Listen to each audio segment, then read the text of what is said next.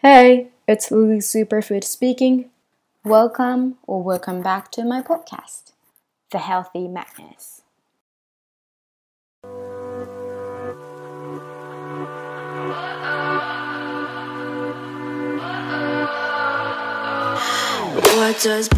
皆さんこんにちはもしくはこんばんは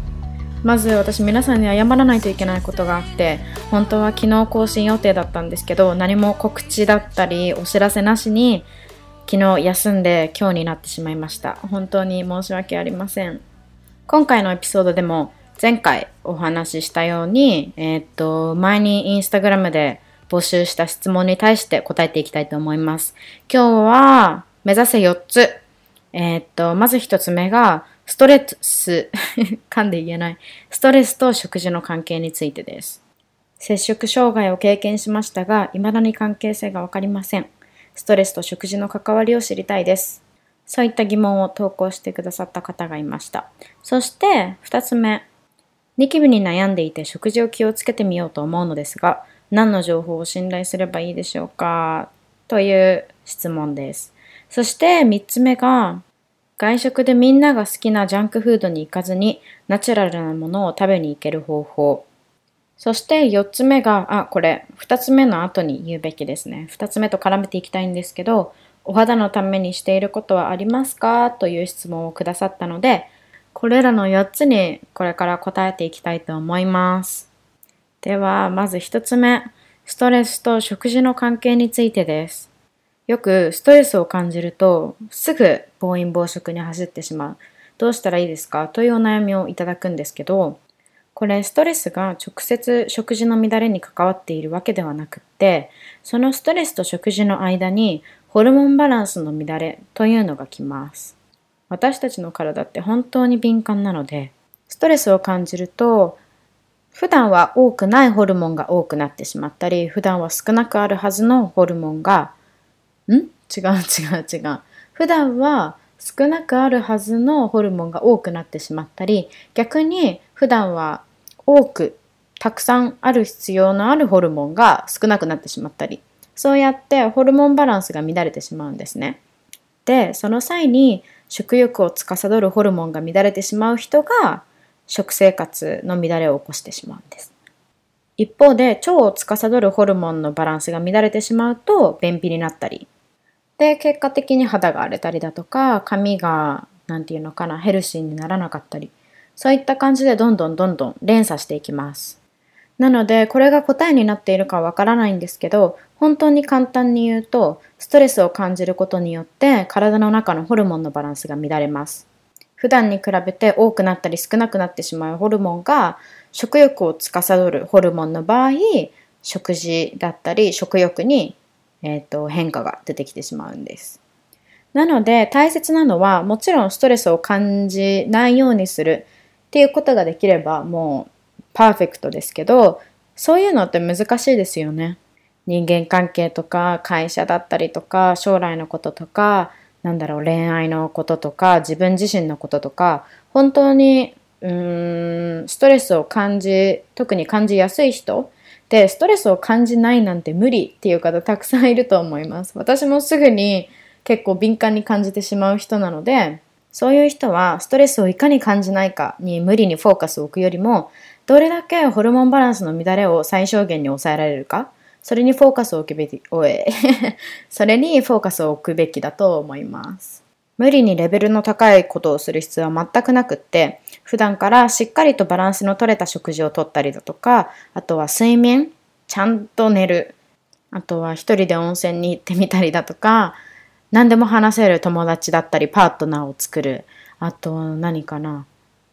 汗をかく、運動する、そういった本当に小さなことの積み重ねでホルモンバランスの乱れは最小限に抑えられることができると思います。そうやって自分の体は自分で整えていくことによって全然薬とか一切いらないですし日々日々どうやって生活するかで私たちの体のコンディションは最高の状態にいけるはずです。大丈夫ですかね？これ質問に答えられてるかちょっと曖昧なんですけどもしまたいやこれじゃないよこっちが知りたかったっていうのがあったら何でも言ってください。お待ちしております。では、二つ目の質問です。ニキビをなくしたいので食生活を見直そうと思うんですが、何の情報を信じればよいですか？うーん、基本的にメディアはあんまり信じられない気がします。メディアによっても言ってること全然違ったりするので、知識のある人に直接聞くのがおすすめです。ですが、あの、このポッドキャスト聞いてくれたら治ると思います。えっと、まず私がおすすめするのが添加物を取らないこと。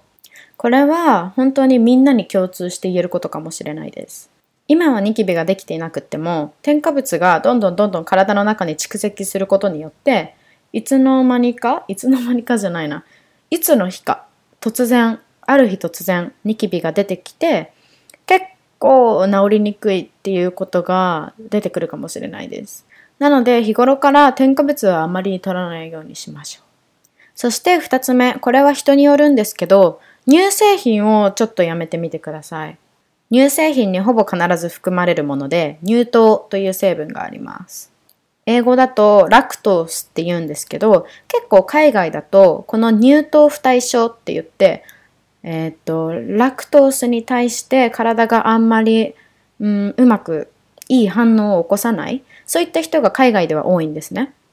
で、日本ではこれあまり聞かないかもしれないんですけど、実は日本人の80%がこの乳体不糖、乳体不対症、ラクトースに対してアレルギーを持っていると言われてます。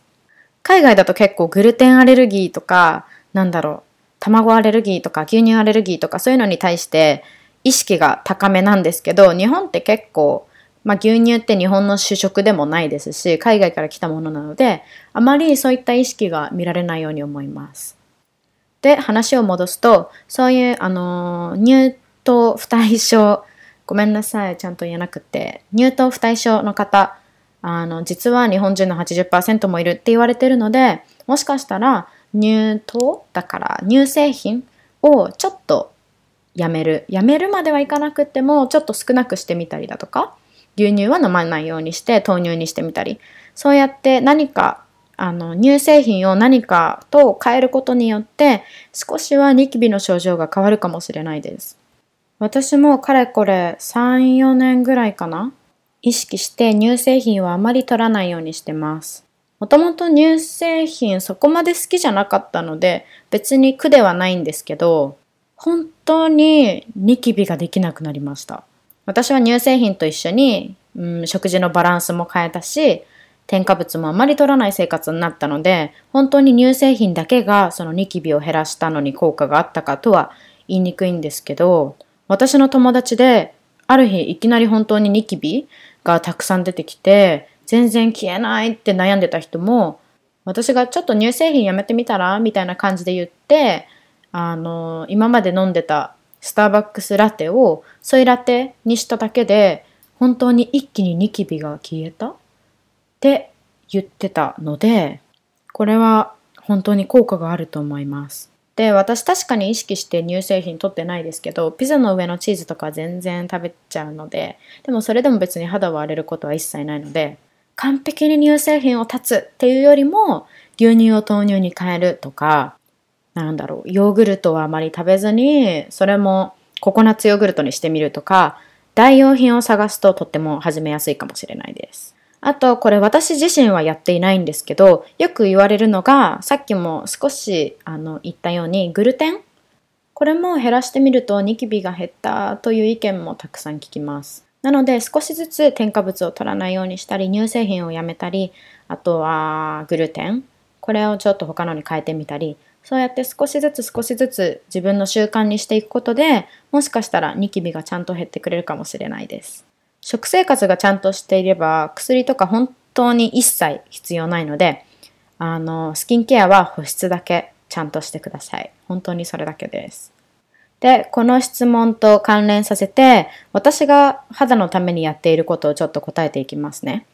インナーケアとしては食生活と睡眠。そしてアウターケアとしては、えっ、ー、と、オイルと保湿。これをしっかりとやるようにしています。さっきも少し言ったように、えっ、ー、と、私は基本的に乳製品と添加物は取らないです。あと、お酒なんですけど、私お酒少し飲む程度だったら全然肌は荒れないんですね。なんですけど、飲みすぎると本当に、あのー、眉毛の上と、口の上と、あ、どこだっけな、鼻？本当にここの3つの場所、3箇所に本当に顕著なニキビが出ます。いつだっけな、2週間前友達の誕生日が、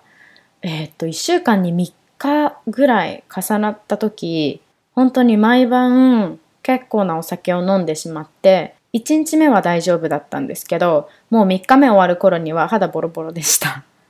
そしてそれに加えて睡眠、これは本当に大事です。いくら食生活が整っていても、睡眠時間が短すぎると私は本当に肌に出てしまいます。で、さっきも言ったように、インナーケアがちゃんとしていれば、アウターケアはプラスアルファぐらいに考えて大丈夫です。中から溢れ出るエネルギーを閉じ込めるために私はしっかりと保湿をします。何も化学製品とかそういうものは本当にいらなくって、私は、えっ、ー、と、ローズヒップオイルと、その上から少しだけ、あの、ニキビがあるところにバセリンを塗って、そのローズヒップオイルを閉じ込めて、そして、本当にそれだけで寝ちゃいます。化粧水とか乳液は使ってないです。そんな感じですかね。はい。これ大丈夫なのかな？全部質問の答えになってるかわかんないんですけど、3個目いっちゃいます。3個目じゃないか。さっきのお肌のために私がやってることが3つ目だったので、今度4つ目いっちゃいます。4つ目のお悩みが、外食でみんなが好きなジャンクフードに行かずに、ナチュラルなものを食べたいです。どうすればいいですか？方法を教えてください。っていうお悩みです。うーん、これ一番手っ取り早いのは、もう私はヘルシーなものしか食べませんって公言すること。そうすればみんな理解をして、理解をしてっていうか、あ、この子はヘルシーなレストラン知ってるんだって思ってくれるので、ねえねえ、ヘルシーなレストラン行こうってあっち側から言ってくると思います。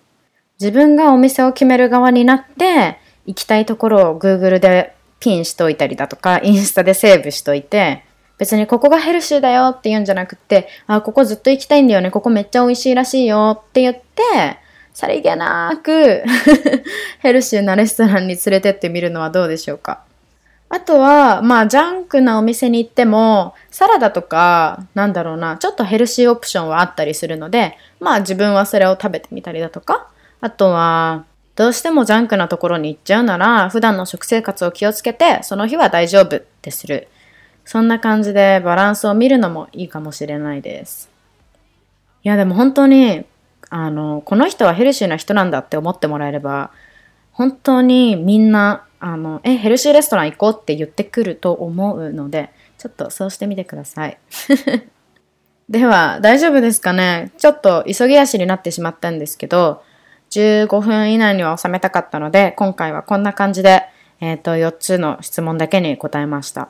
あと、食生活じゃなくて、あの、ライフスタイル系の質問が、結構5個、6個ぐらい残っているので、次のポッドキャストではそれについて答えていきたいと思います。今回も最後まで聞いてくださり本当にありがとうございました。ではではもう1週間も半ばなので、あと何曜日だ？木、金、土、日、4日間最高の時間をお過ごしください。ではまた来週の火曜日に、今度は火曜日にアップします。火曜日お会いしましょう。バイガーイズ